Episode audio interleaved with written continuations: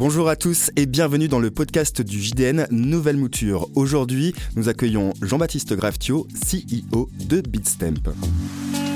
Le podcast du JDN, Jérémy Lebescon. Bonjour Jean-Baptiste Graftio. Bonjour à tous. Je suis ravi de vous accueillir. On va parler euh, de votre échange euh, Bitstamp, un des plus vieux, hein, euh, tout simplement dans le monde, qui a été créé en 2011. Avant cela, moi, je voulais bah, tout simplement introduire votre parcours. On vous connaît peu finalement, même si vous êtes de plus en plus présent sur la scène médiatique. vous n'êtes pas toujours, vous n'avez pas toujours été dans le Web 3, dans les cryptos. Vous avez aussi un, beau parcours dans le, dans le Web 2. Je vais vérifier quelques informations. Vous êtes peut-être même passé par l'Italie pour un Erasmus ou pas?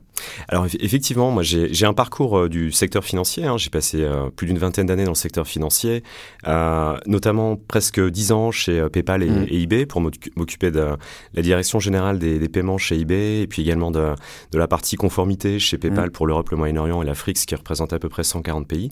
Et effectivement, donc j'ai un parcours, je fais des études en France, je suis expert comptable, euh, j'ai fait une partie de mon Erasmus en Italie, euh, et puis j'ai fait effectivement deux écoles de commerce, mm. et euh, ce qui m'a amené bah, très progressivement entre PayPal et puis la, crypto à rejoindre Bitstamp, en fait, tout au début de l'aventure, hein, c'était dans les années 2014. L'échange a été créé en 2011 en Slovénie, donc mm. effectivement en Europe. Et puis à l'époque, quand j'étais chez PayPal, c'est vrai que pour envoyer des paiements, il faut passer par des contreparties bancaires, par le secteur financier, et je découvre la, la crypto où avec un simple ordinateur, on peut envoyer des à un autre ordinateur, mmh. euh, ce qui m'avait vraiment fasciné. Donc j'ai rejoint effectivement Bitstamp dans les années 2014.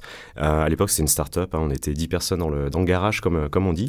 Euh, le marché a bien changé, la société a bien grandi. Effectivement, l'écosystème s'est bien développé depuis, depuis les, dix dernières, les dix dernières années. Alors vous, avez même, vous êtes même passé par des cabinets, les plus gros cabinets mondiaux, Accenture, KPMG. c'est ça, tout et à on va voir que c'est assez important, notamment on a parlé de conformité, de, régulation, on en parle avec Bitstamp et finalement ça vous forge un peu, ça forge aussi un peu l'identité de, de Bitstamp. Euh, la conformité par rapport à la régulation qui est sans cesse mouvante dans ce secteur. Ouais, c'est ça en fait. Quand les, les deux fondateurs hein, de, de, Bitstamp ont, euh, ont établi l'échange, euh, le problème qui était réglé à l'époque, c'est que pour acheter la crypto en 2011, il fallait envoyer de l'argent au Japon. Hmm. il y avait une plateforme à l'époque qui s'ppelle Mangox qui, qui, qui n'existe plus. Hmm. et donc leur objectif, c'était d'offrir un service sécurisé, idéalement régulé, européen, donc en travaillant avec des, des banques européennes, pour permettre en fait à un client européen de pouvoir passer par sa banque, envoyer de l'argent en Europe, euh, ne pas prendre trois jours à cinq jours pour retrouver les fonds, mm. comme c'était le cas pour, euh, pour le Japon, et de pouvoir euh, trader sur, sur la plateforme.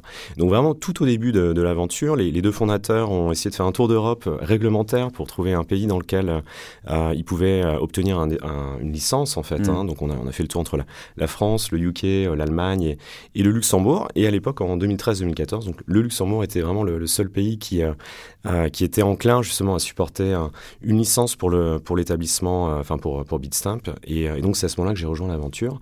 Donc ce qui a permis à Bitstamp d'obtenir euh, cette, cette licence. Et tout mon background réglementaire, mm. gestion des risques, Accenture, KPMG, mm. finalement, a permis d'apporter une petite pierre à l'édifice et de permettre à Bitstamp d'être bah, le premier échange de crypto régulé en Europe.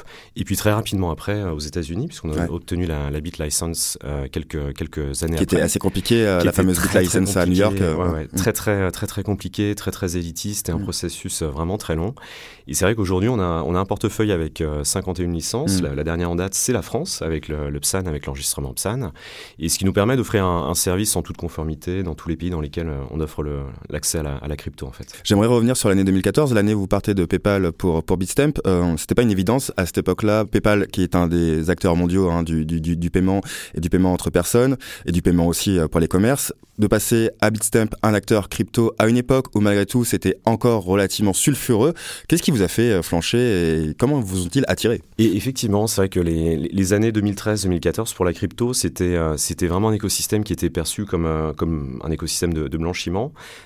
Néanmoins, la technologie et l'équipe surtout de, Bitstamp m'avaient vraiment vraiment attiré, ce qui fait que quand on s'est rencontré la première fois avec les, les, deux fondateurs, donc avant que je rejoigne l'entreprise, sont deux personnes très avec l'esprit d'entreprise d'entreprise très prononcée. la, la, culture d'entreprise me, me, convenait bien aussi. pour la petite histoire, ma, ma, femme est slovène aussi, mmh. donc c'est vrai que c'est un pays que je connais bien, dans lequel j'étais, j'avais pu aller plus de 50 fois avant de, de connaître Bitstamp. Et donc finalement, voilà, avec cette technologie, on peut envoyer un paiement par exemple ou de, de l'argent entre, entre deux ordinateurs, hein, tout mmh. simplement, et une très très bonne équipe avec l'esprit d'entreprise. je me suis dit, c'est peut-être le bon moment de, de rejoindre l'aventure. Alors c'est très sulfureux, effectivement, tout au début. Et puis voilà, de, de je dirais de, pierre en pierre, petit pas à petit pas, on arrive à un écosystème qui s'est vraiment développé, euh, qui est toujours un peu en transition réglementaire. Hein. On, le voit euh, effectivement en Europe, chaque pays a, sa vision sur, euh, sur la crypto, donc il faut obtenir un PSAN mm. quasiment dans chaque pays européen. Et nous, on est vraiment très supporters, je pense, d'un d'un écosystème régulé, avec un level playing field, avec une réglementation vraiment très très claire, qui permet aux acteurs de pouvoir rentrer avec des règles bien établies. Et, et on espère que Mika va rentrer en force euh, le plus rapidement possible. On en parlera. Euh, qu'est-ce qui explique que Bitstamp ait euh, finalement traversé les âges? Parce que quand on regarde la concurrence, Bitstamp n'a pas toujours été non plus le plus flashy, le plus trendy. certains se sont adaptés en intégrant énormément de tokens, d'autres des services. Bitstamp a pris son temps, même en termes d'application. Elle a parfois été relativement désuète, en, tout cas sur des termes graphiques. Aujourd'hui, on constate en, tout cas une évolution, mais comment vous expliquez le fait que bah, depuis plus de 10 ans, Bitstamp existe toujours? Alors la, la bonne nouvelle, effectivement, c'est qu'on a plus de 10 ans d'expérience hein, dans, dans, cet écosystème. Euh, alors c'est intéressant, hein, puisque à l'époque, en 2014, on processait à peu près 20 millions de, dollars de transactions euh, quotidiennes. Euh, pendant le bull run, en fait, en, 2021, c'était quasiment plus de 2 milliards par mmh. jour. Hein. Donc la, plateforme est là, elle est très sécure. Nous, on a un partenariat avec le Nasdaq qui nous permet d'offrir une, technologie de, pointe pour la partie trading. Donc à des institutionnels À des institutionnels. Et puis effectivement aussi à une, à une clientèle plutôt retail. Mmh. Et en fait, notre service est, orienté et organisé autour de, ces deux segments. Donc, euh, un segment très institutionnel et puis effectivement un segment euh, retail. Et, on en revient à la genèse de Bitstamp, c'est-à-dire qu'obtenir ce, ce, portefeuille de licence, c'est aussi pour assurer une clientèle institutionnelle qui souhaite s'adosser à des acteurs, à des acteurs crypto qui sont régulés, mmh. qui sont sécurisés, et en même temps de pouvoir offrir un service à une clientèle retail qui, aujourd'hui, au vu de l'actualité, recherche de la confiance. Et c'est ce que c'est ce que Bitstamp offre, euh, offre aujourd'hui. Donc c'est vrai que pendant les dix dernières années, même 12 dernières années, on a vu beaucoup de choses. Hein. Il y a eu plusieurs euh, crypto winter, il y a eu énormément de piratage informatique, il y a eu euh, très récemment la situation avec FTX, avec Genesis, on le voit encore aujourd'hui avec les, le système bancaire américain. Et nous, voilà, petit à petit, autour de ces, de ces 12 dernières années, en fait, on a développé un écosystème qui est plutôt robuste. Hein. On a plus de 15 partenaires bancaires hein, mmh. qui, nous permettent bah, d'alimenter les flux sur, sur l'échange. Ce qui fait que vous n'avez pas été forcément impacté par, ou légèrement par, par ça, Effectivement. Alors, nous, on travaille évidemment avec euh, Signature et mm. Silvergate aux États-Unis, mais on a tout un autre portefeuille euh, bancaire qui nous permet aujourd'hui d'offrir un service continu à, nos clients. Et donc, effectivement, nous, on s'est très orienté sur euh, déjà le marché institutionnel et d'autre part sur la régulation. et donc, notre objectif à travers le temps, c'était de, devenir un échange vraiment conforme dans tous les pays dans lesquels on opère pour créer cette confiance en fait avec des, clients institutionnels qui recherchent ce genre de ce genre de, de crypto player. Et donc typiquement, nous on travaille avec avec des banques, avec des établissements de paiement comme euh, Revolut, par mmh. exemple, ou comme euh, eToro, comme euh, Swissquote, où on a une marque blanche et on met à disposition nos solutions techniques qui permettent à ces établissements-là d'intégrer Bitstamp et d'offrir de la crypto en fait à leurs clients finaux. Ce qui leur permet d'éviter de construire un échange, d'avoir un go-to-market très très rapide et puis de bénéficier de notre expérience dans le, dans le marché de la crypto. Alors oui, on a vu beaucoup de choses hein, sur les dix dernières années, mais en même temps, voilà, ça nous permet de naviguer, je veux dire, avec efficacité dans le, autour de l'écosystème on a un appétit de risque qui est vraiment limité, ce qui nous permet d'avoir évité toute exposition à FTX notamment, mm. à Genesis, et puis de, continuer à, construire en fait notre marché et à servir nos clients. Combien d'utilisateurs vous revendiquez aujourd'hui? Alors dans le monde aujourd'hui, on a 4 millions d'utilisateurs sur, le, sur la plateforme. Euh, en France, on a plus de 125 000 utilisateurs sur la plateforme. Et en fait, sur cette population-là, on a quasiment aujourd'hui 4 000 clients institutionnels, donc des traders, des banques, des asset managers, des fonds d'investissement. Tout n'est pas rose pour autant. Euh, Tout n'est pas rose pour autant. J'ai lu une interview chez des confrères anglais, Verdict, euh, en 2022, où vous annonciez qu'il n'y aurait pas de plan de licenciement. Euh, vous étiez alors à l'époque 650 collaborateurs chez Bitstamp. Aujourd'hui, vous êtes 450, environ une réduction de 30%. C'est une réduction d'effectifs ou c'est un licenciement? Alors nous, ce qu'on, au vu de l'expérience qu'on a sur l'écosystème, c'est vrai qu'il y, a une variable en fait dans notre personnel. On fait appel à beaucoup de consultants et de prestataires de services externes. Et en fait, euh, en 2021, avec le Bull Run, on a fait appel à énormément de consultants euh, justement pour nous aider à, traverser le, le, Bull Run et en même temps à construire tout un tas de projets, de licences, de stratégies, de, euh, de produits, de certains produits également. et donc en fait, avec le temps, toutes ces personnes-là finalement ont fini leur leur, leur mission, leurs engagements. Et euh, au vu du Crypto Winter, nous n'avons pas renouvelé ces missions-là puisque d'une part, euh, les missions étaient euh, accomplies et puis d'autre part, on a internalisé en fait la, plupart des actions et la plupart des initiatives qu'on est en train de, développer. Donc pas de plans sociaux, mm. c'est une réduction de, au niveau de, personnel, mais plutôt lié au fait que on a énormément de consultants sur la plateforme et énormément de prestataires de services externes. Donc les, les, personnes en question, c'est plutôt Customer Support typiquement ou les personnes qui nous ont aidés sur la stratégie ou certains produits.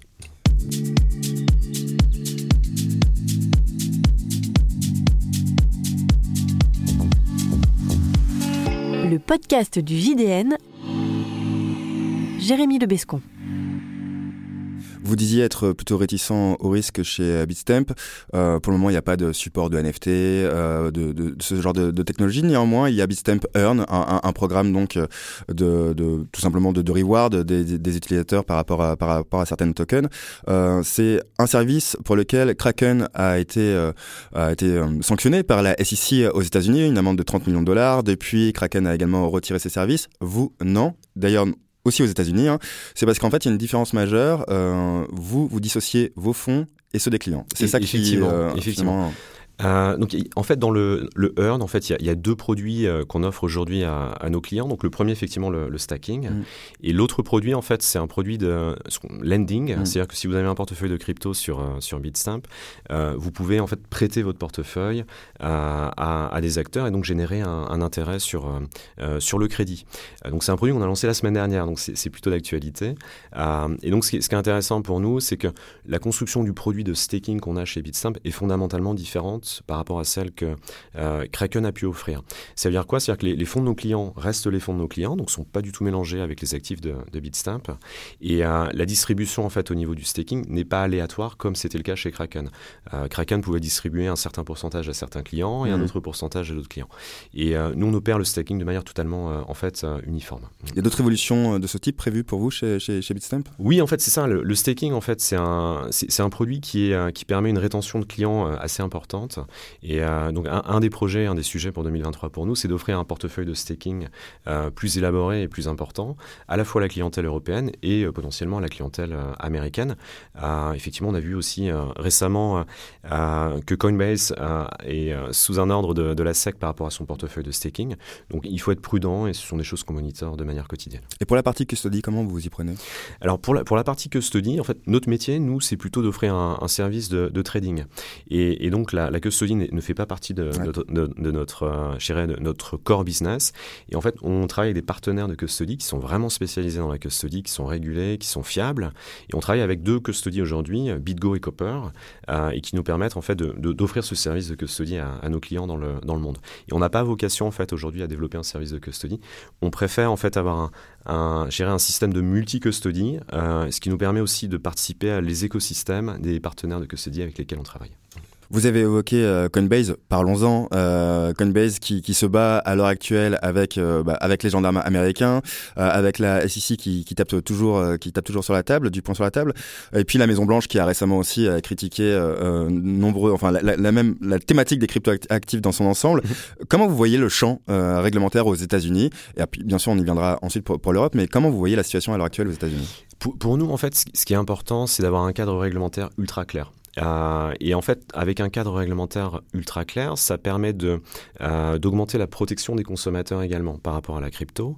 Et donc, Bitstamp, on est plutôt fervent supporter d'une réglementation qui soit smart, mais très très très, mmh. euh, très, clair, très claire.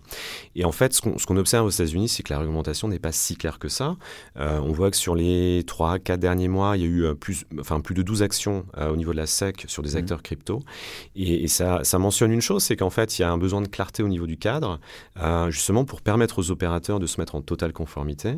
je pense qu'on a tous l'appétit de se mettre en totale conformité aux États-Unis à partir du moment où les, règles, où les règles sont bien établies et, bien claires. Pourquoi? Parce qu'on suppose que des règles bien établies, ça va apporter une certaine confiance et une certaine protection aux consommateurs et générer l'adoption au mmh. niveau de, de la crypto. Et c'est vrai que si on est dans un cadre qui est un peu morcelé, qui est un peu fragmenté, qui est un peu en transition, mais en fait, ce qu'on opère aujourd'hui, ce qu'on voit aujourd'hui sur le marché américain, c'est effectivement beaucoup d'actions contre des opérateurs crypto qui demandent qu'une seule chose, c'est d'avoir une clarté du cadre réglementaire. Alors c'est intéressant pour l'Europe, le, hein, puisque euh, on a un régime euh, un peu transitoire avec les, le régime VASP. Euh, on espère que MICA va entrer en force assez rapidement, justement pour apporter encore plus de clarté en fait à l'écosystème crypto, de créer un level playing field et de permettre à un opérateur bah, finalement de, de pouvoir se mettre en conformité, d'avoir un contrôle interne en place, ce qui permet de rassurer aussi à la fois les régulateurs et puis à la fois les consommateurs, et donc de générer l'adoption. Vous y croyez, vous, à un champ réglementaire aux États-Unis, un écosystème crypto qui serait euh, entièrement supervisé par la SEC, qui considère, euh, en tout cas officieusement, certains tokens comme l'Ether, hein, qui est quand même une plateforme relativement conséquente, un réseau très conséquent, le deuxième, le deuxième au monde, comme une security, donc un mhm. actif financier. Vous y croyez à ce, cet avenir-là? Ce qui, est intéressant en fait aujourd'hui, c'est que euh, les États-Unis regardent ce qui, ce qui est fait en Europe, euh, notamment avec Mika, mhm. justement pour voir s'il n'y a pas quelques, euh, quelques leçons, quelques initiatives à, à, adopter. Je ne sais pas sincèrement comment le cadre réglementaire va évoluer aux États-Unis. En tout cas, nous, comme acteurs crypto et également avec nos, nos compétiteurs qui sont en même temps nos, nos pairs pour mhm.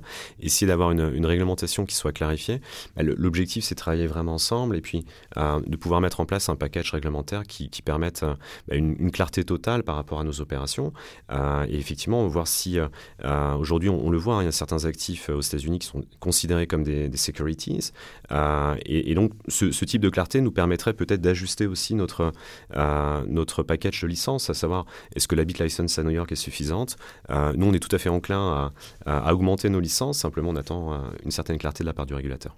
Mika, qui devrait être voté le 18-19 avril, mhm. ça semble acté on l'espère. on l'espère et on l'attend. On l'attend vraiment.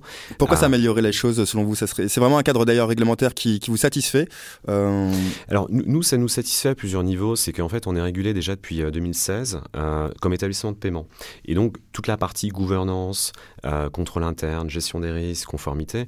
En fait, chez BitSimp, ce sont des, des, des, zones et des activités, des process qu'on a en place déjà depuis tout un tas d'années.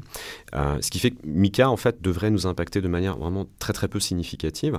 Néanmoins, c'est important pour l'adoption. Euh, c'est important pour euh, rassurer le consommateur, pour créer la, la protection consommateur. Et, et, donc, pour nous, effectivement, on est, on est vraiment très, très euh, fervent supporter de, de Mika, bah, justement pour apporter ce level playing field et cette clarté au niveau de l'écosystème. Il y a des champs d'amélioration à apporter néanmoins à, à Alors, par rapport à, notre business, mmh. à notre core business, nous, pas, pas forcément. C'est vrai qu'il y a d'autres opérateurs qui attendent plus de clarté, notamment au niveau NFT. Nous, on est vraiment dans du spot exchange, mmh. on est dans du, dans du staking, on est dans du earn et lending. Euh, donc pour le moment, par rapport au texte euh, qui, est en place ou qui sera en place, on n'est pas forcément impacté. Par contre, néanmoins, effectivement, on est ravi de participer à, des séances de lobbying, hein, justement pour essayer d'apporter notre pierre à l'édifice, de, entre guillemets, partager notre expérience avec euh, les régulateurs et les législateurs, pour avoir un texte qui soit, qui soit cohérent et qui soit plutôt smart pour nous en tant qu'acteurs de crypto. Mais le texte actuel pour, pour Bitstamp, en fait, n'a pas d'impact significatif. Alors, même si vous êtes aujourd'hui résident luxembourgeois. Vous êtes français. Euh, nous sommes la semaine de la Paris Blockchain Week pour ceux qui nous écouteraient euh, quelques mois plus tard. Et euh, cette semaine-là, Jeremy Allaire de Circle a annoncé l'installation donc de, bah, de son entreprise en Europe et notamment à Paris. Qu'est-ce que cela dit pour vous de, de ce, ce, genre de ce genre d'annonce? Alors, ce qui est intéressant, en tout cas par rapport à ce qui se passe aux États-Unis, c'est qu'on voit de plus en plus d'acteurs américains qui se posent la question par rapport à la continuité de leurs activités, à savoir est-ce qu'ils restent aux États-Unis mmh. ou est-ce qu'ils bougent? Une partie de, leurs activités en dehors, de, en dehors des États-Unis et potentiellement, pourquoi pas en Europe. Et, euh, et c'est vrai qu'avec le, le, cadre réglementaire qui est en train de s'établir autour de MICA, euh, et évidemment ce qui se passe au niveau des États-Unis, au niveau des banques, au niveau de la réglementation, au niveau de, de la pression de, de la SEC, euh, il y a peut-être une carte à jouer au niveau de, de l'Europe pour attirer davantage d'acteurs crypto. je pense que la France a fait un super travail au niveau, de, au niveau du PSAN et on voit qu'il y a plus de 60 acteurs qui sont mmh. enregistrés aujourd'hui. et je pense que pour la France, c'est vraiment une excellent, enfin c'est un excellent, une excellente étape pour avoir Circle également en France, donc pour un établissement non électronique et puis potentiellement pour le pour le PSAN. Et nous effectivement à partir du moment où le cadre est clair et, les, autorités en fait s'engagent de manière efficace avec les acteurs crypto, euh, il y a peut-être une opportunité pour l'Europe, pour la France justement, à attirer davantage d'acteurs américains sur le territoire. C'est nécessaire selon vous un stablecoin euro fort? Euh, effectivement, on voit une certaine demande euh, sur notre plateforme aujourd'hui. Hein. Nous, on, offre euh, l'Eurocoin hein, de, Circle depuis quelques semaines déjà. effectivement, on, voit qu'il y a un certain engouement pour un stablecoin en euros, en plus du stablecoin en, en dollars. Et on est tout au début, évidemment, de, en tout cas chez nous, du listing de l'Eurocoin, mais on voit un certain engouement, ce qui est plutôt positif pour, le, pour la suite. Alors, je reviens sur Mika, parce que je crois que le texte n'empêche pas finalement à des opérateurs étrangers qui ne sont pas installés sur le sol européen, néanmoins de, bah, de continuer des activités dès lors qu'il ne fait pas de promotion active. Mhm. Euh, je pense notamment à Kraken, qui par exemple n'a pas enfin l'a déclaré, hein, mhm. ne veut pas mhm. s'enregistrer, que ce soit en France ou encore avec le texte de Mika. Est-ce que vous trouvez ça juste et euh, est-ce que cela pourrait vous poser des, problèmes à l'avenir en termes de concurrence? Alors, la, reverse solicitation, en fait, elle, est, elle est effectivement déjà en place aujourd'hui euh, en Europe. C'est-à-dire que nous, jusqu'à maintenant, n'ayant pas le PSAN en France, aucune activité commerciale, aucune activité marketing, notre plateforme est à disposition de, nos utilisateurs. Mais c'est vrai qu'on n'a on a fait aucune activité commerciale au marketing, vraiment pour, se, mm. pour rester en règle.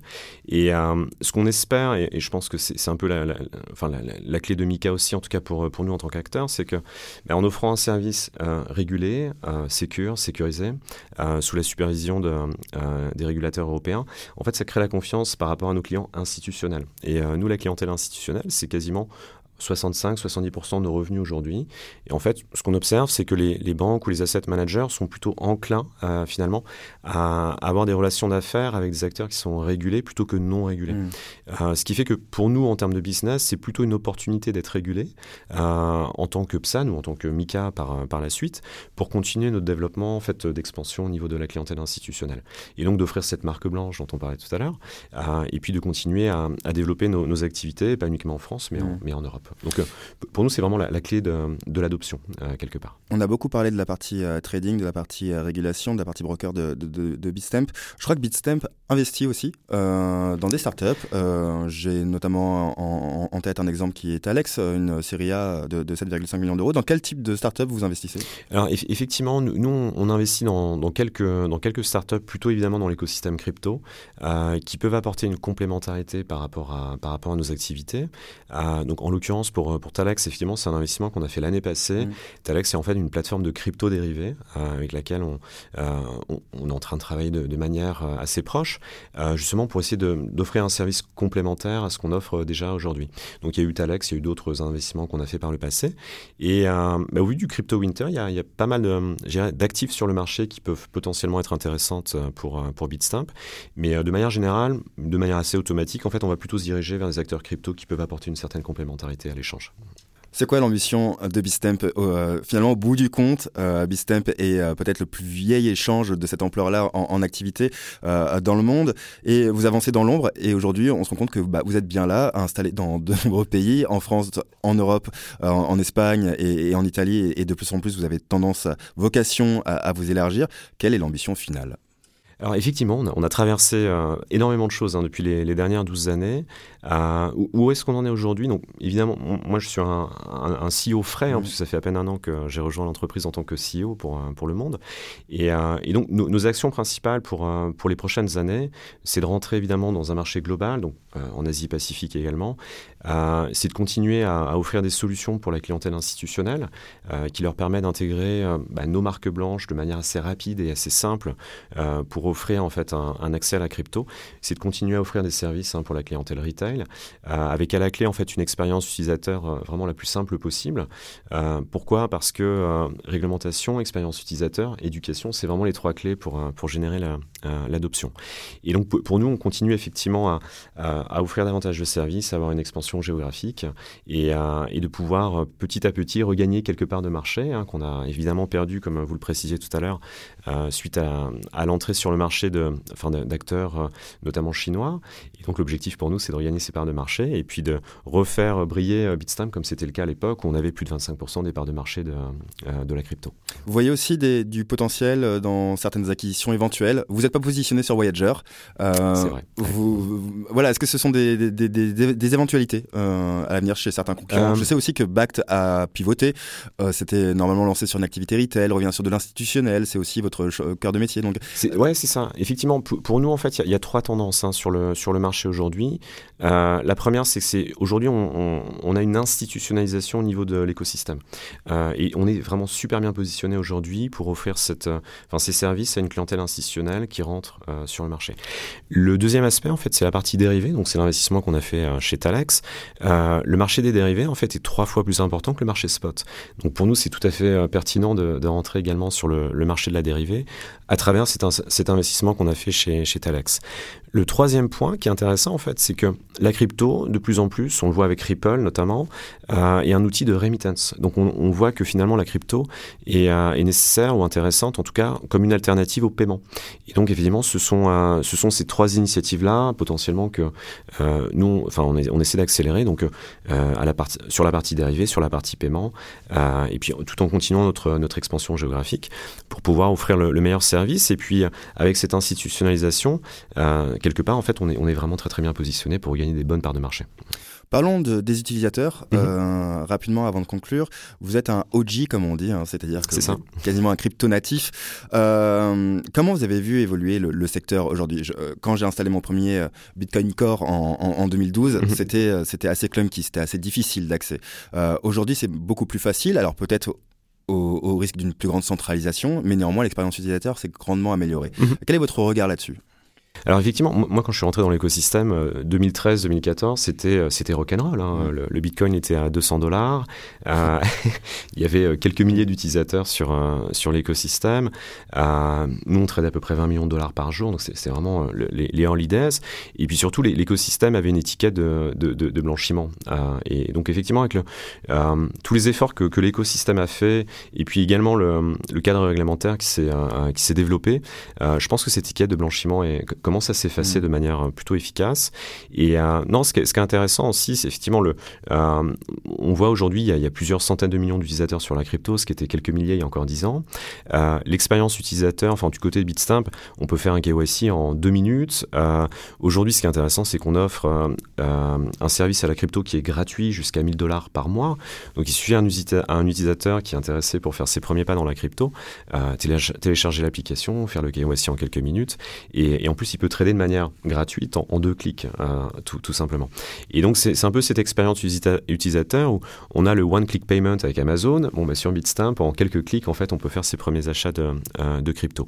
Ce qui est important pour nous aussi, c'est vraiment d'offrir de l'éducation à nos, utilisateurs. Euh, donc, on a tout un tas de contenus, de vidéos, de contenus sur notre blog, justement, pour donner le maximum d'informations, pour à la fois éduquer, rassurer, et puis permettre à l'utilisateur de, de, faire ses premiers pas, justement, dans, le, dans la Donc une, ex une, expérience utilisateur vraiment très simple, une bonne éducation, des règles bien claires et on va adoption, trouver une adoption du marché crypto certainement dans les dix prochaines années. Vous vous plaisez à ce poste de CEO monde, Jean-Baptiste Graff Alors c'est certainement le, le, job le plus intense et, et intéressant euh, que, que j'ai euh, en ce moment. Euh, évidemment, l'actualité est, est, assez, est assez brûlante et donc il faut savoir, comme capitaine du bateau, naviguer entre les petites vagues et les, et les grandes vagues, entre FTX, entre la crise américaine au niveau des banques. c'est un job qui est super intense mais super intéressant. Vous êtes plus ici? Je me suis très plu ici, absolument. Merci. Merci Jean-Baptiste Graftio d'avoir été avec nous. Jean-Baptiste Graftio, CEO de Bitstamp pour ce premier épisode de cette nouvelle mouture du Journal du Net. Et merci bien sûr à Axel Dalou, à Léa, Verne pardon, et à toute l'équipe euh, du Journal du Net. Très belle journée à vous. Merci beaucoup. Au revoir.